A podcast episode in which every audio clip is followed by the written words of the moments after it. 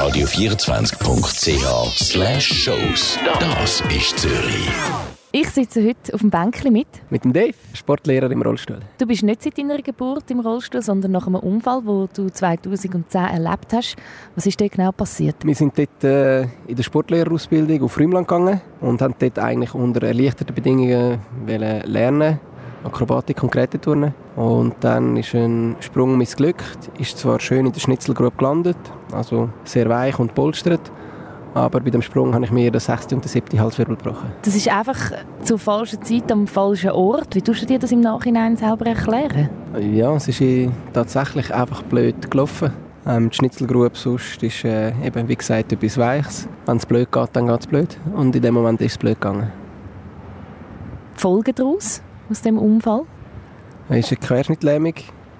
Ähm, eben Tetraplegie, das heisst auf Halshöhe, ist aber inkomplett. Das heißt, ich habe schon relativ klein nach dem Unfall Sachen wieder gespürt, konnte ein bisschen etwas bewegen, aber doch sehr eingeschränkt, sodass ich nicht laufen konnte zum Beispiel.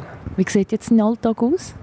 Im Moment ist er relativ speziell. Ich arbeite als Sportlehrer. Dann gibt es da und dort Interviews oder Fernsehauftritte. Und dann spiele ich noch Rollstuhl-Rugby. Das nimmt auch noch ein bisschen Zeit ein. Ja. Wie reagieren da Berufsschüler, die du unterrichtest, wenn sie dich zum ersten Mal sehen? Sportlehrer im Rollstuhl ist ja nicht das, was man erwartet. Ja, das Coole ist, die Schüler reagieren wirklich problemlos. Ich habe noch nie irgendwelche blöde Sprüche gehabt. Vielleicht da und dort mal ein verwundertes Gesicht, aber dann sagt man ihnen, was man gerne sehen würde. Sie machen mit und los geht's. Tust du dich am Anfang von der Schüler erklären? Ah, ich sage, wer ich bin. Und das wäre es dann schon gewesen. Es gibt dann mit der Zeit, kommt da die Frage, hey, warum sind Sie eigentlich im Rollstuhl? Und dann äh, erzähle ich das kurz, aber in der Regel ist das gar nicht so Thema. Ich bin dort, um mit den Kids Sport zu machen und das machen wir auch. Was spielt Wings for Life für dich für eine Rolle in deinem Leben? Ja, Wings for Life ist ja eine Organisation, die Gelder für die Forschung mit Querschnittgelähmten ähm, sammelt und die investieren das dann auch.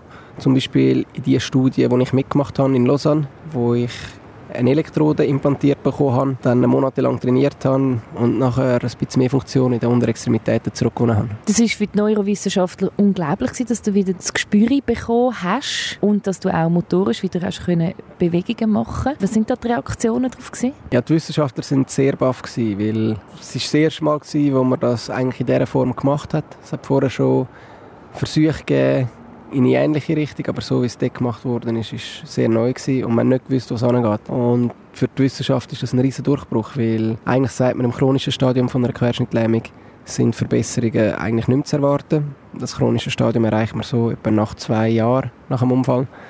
Bei mir sind es deutlich mehr Jahre nach dem Unfall gewesen, wo wir die Studien angefangen haben. Und darum ist das ein, ein riesiges Ding gewesen, ist auch in ja, einem der besten Journals publiziert worden und die Reaktion von der Wissenschaft war überwältigend. Gewesen. Werden ja noch mehr so Elektroden implantiert? Wie geht das weiter? Wie muss man sich das vorstellen? Ja, jetzt in meinem Fall ist die Elektrode drin und bleibt es vorläufig mal, damit ich so kann weiter trainieren kann. Ich habe ein Crowdfunding äh, mit einem Kollegen zusammen können starten, wo wir meine Trainingsgeräte finanziert bekommen haben. Die sind gestern auch angekommen und jetzt wollte ich anfangen, die zu trainieren.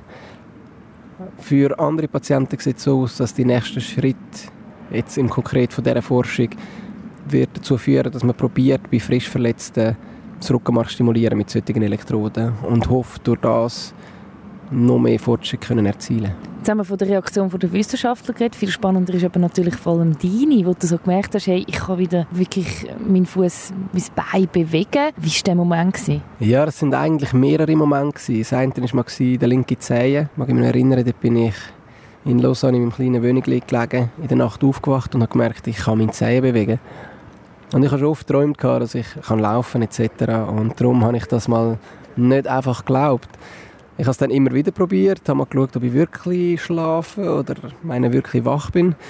Und ja, es war ein mega Feeling, weil wir, haben lange und hart auf das angeschafft und zu merken, dass sich irgendetwas bewegt und tut, das war irrsinnig. Dann hat es Moment gegeben, wo das Knie langsam ein bewegt hat. Das ist dann nicht so ein bestimmter Moment gewesen. Das hat sich ein über, ja, über gewisse Zeit hinweg aufgebaut. Und auch das war mega speziell. Gewesen. Für mich eines der speziellsten Gefühle war, als ich dann im Bar mit Seitwärtsstabilisation ein paar Schritte machen konnte. Weil das weiß ich, das habe ich vorher wirklich nicht können, immer wieder probiert und dann zu sehen, wow, da haben wir einen funktionellen Unterschied, wo, wo sich so zeigt, das ist irrsinnig gewesen. Du bist allgemein ich, sehr, ein sehr ein, äh, positiver Mensch. Am Anfang natürlich nehme ich an, es aber auch sehr schwierig gewesen. Wie geht man mit so etwas um? Ja, das ist sicher ein sehr einschneidendes Erlebnis. Für mich ist schon zum Zeitpunkt vom Unfall ein Teil von der Verarbeitung abgeschlossen gewesen, weil ich habe ich habe dort absolute Panik bekommen, als ich gemerkt habe, was los ist. Sekunde, zwei nach dem Unfall. Und ich habe für mich dann wie müssen entscheiden, bleibe ich in dieser Panik hin oder mache ich weiter. Und mir war ungefähr klar, gewesen, was, was das Problem ist. Und ich habe mich entschieden zum Weitermachen und durch das ist für mich ein Teil von der Verarbeitung in dem Moment abgeschlossen gewesen. Also schon dort, wo du in diesen Schaumstoffschnitzel gelegen bist, hast du das dort schon gecheckt? Checken ist ein grosses Wort. Ich habe gemerkt, dass ich mich jetzt muss entscheiden muss, ob ich in dieser Panik hineinbleibe oder, oder weiter schnaufen. Beziehungsweise einfach weitermache. Ich glaube, Schnaufen ist dann erst ein Gedanke später gekommen. Und ich habe gemerkt, wenn ich in dieser Panik hineinbleibe, dann, ja, dann ist es und bleibt es schlimm. Und ich habe dort rauswählen und habe intuitiv gewusst, das Einzige, was dann nützt, ist auf meine Atmung konzentrieren und, und probieren, oben runterzukommen, weil ich habe fast keine Luft bekommen wegen diesen Schaumstoffschnitzel, weil ich kopfüber drin gelegen bin. Und darum, ja, ist für mich der Schritt ein sehr wichtiger gewesen. Und in dem Moment habe ich nicht das Gefühl, dass ich dort irgendetwas abgeschlossen hätte, aber im Nachhinein, als ich dem Moment wieder durchgegangen bin, habe ich gemerkt, hey, der war wichtig gewesen und der war bewusst gewesen vor allem. Es ist nicht so, dass ich dort äh, irgendwie weggetaucht wäre, sondern ich habe den Moment bewusst wahrgenommen und mich bewusst entschieden, weiterzumachen. Und ich sage so vielleicht 50 Prozent habe ich dort äh, schon mal in einem ersten Dings verdaut gehabt. Und dann kommt das Ganze, wo, dann, wo es dann sehr konkret wird, weil dem Moment habe ich natürlich nicht genau gewusst, was, was los ist. Und dann gesehen, okay, es ist eine Tetraplegie, die Hände sind auch eingeschränkt. Ähm, ich habe, ich habe Schwierigkeiten, vom Bett in den Rollstuhl zu kommen, später dann vom Rollstuhl ins Auto oder in die Dusche, was auch immer. Ähm, ist, ist ja, sehr prägend und sehr speziell. Man muss einfachste Sachen wieder lernen. Am Anfang bin ich noch gefüttert worden. Ähm, darum dort ist dann sehr viel noch gekommen, wo, wo sehr konkret ist. Auch die Auseinandersetzung mit der IV, schauen, wie man, wie man das handelt, wie man es weitermacht mit dem Job. Aber ja, ich würde sagen, das ist dann die zweite Hälfte gewesen, wo, wo noch hat bewältigt werden und das ist ein langer Prozess gewesen. und ich bin froh, dass ich viele gute Leute um mich herum hatte, die mich unterstützt haben und und ja dazu führen, dass ich da bin, wo ich jetzt bin. Also die Akzeptanz können einen großen Teil von der Selbstständigkeit im ersten äh, Moment müssen aufzugeben, oder? ja, der mit der Selbstständigkeit ist ein riesen Ding. Und ich glaube, es war ein mega Ziel am Anfang, gar nicht unbedingt laufen, sondern wieder möglichst selbstständig zu werden.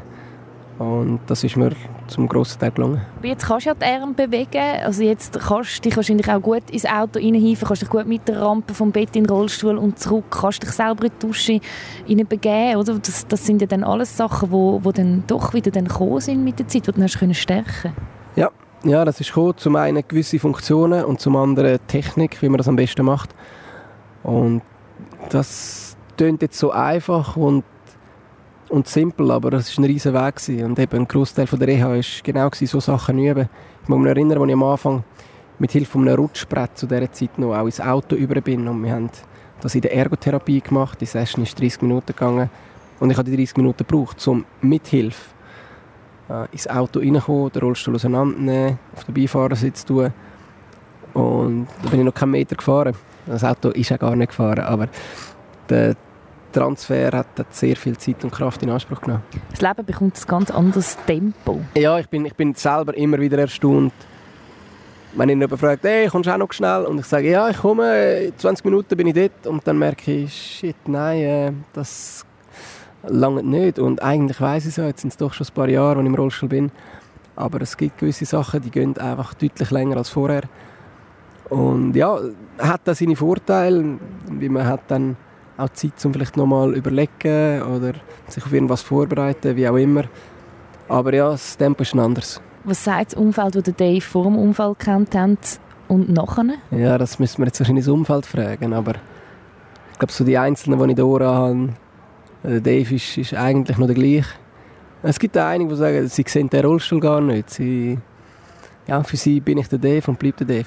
Radio24.ch slash Shows. Das ist Zürich.